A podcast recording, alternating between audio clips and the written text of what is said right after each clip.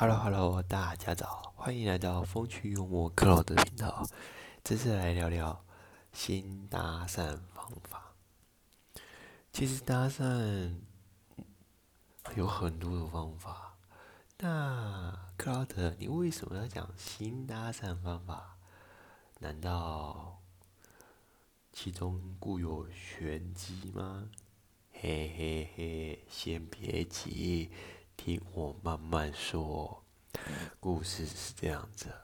前天，我一个同事，那时候他的状况就是处于在两眼昏眩、肚子咕噜咕噜的叫。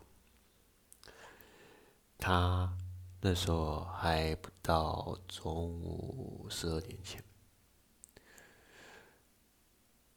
他那时候看到我说：“小林，哇，好饿，真的好想把你吃掉。”我就说：“是哦，你想把我吃掉啊？你要怎么吃啊？你要对我负责吗？”嗯，我用微笑带着奸笑来看着他，让他知道说我可不是那么好被搭讪的。嘿嘿嘿嘿嘿。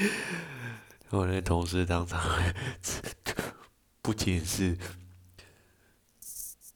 没有肚子饿的现象，反而振作精神，赶快跑走这一个现场。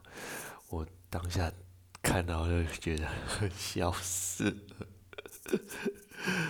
唉，所以说咯，不要随便搭讪，尤其是像我这样的男人。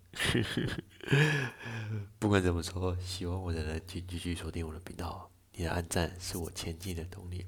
故事就先这样，See you，bye。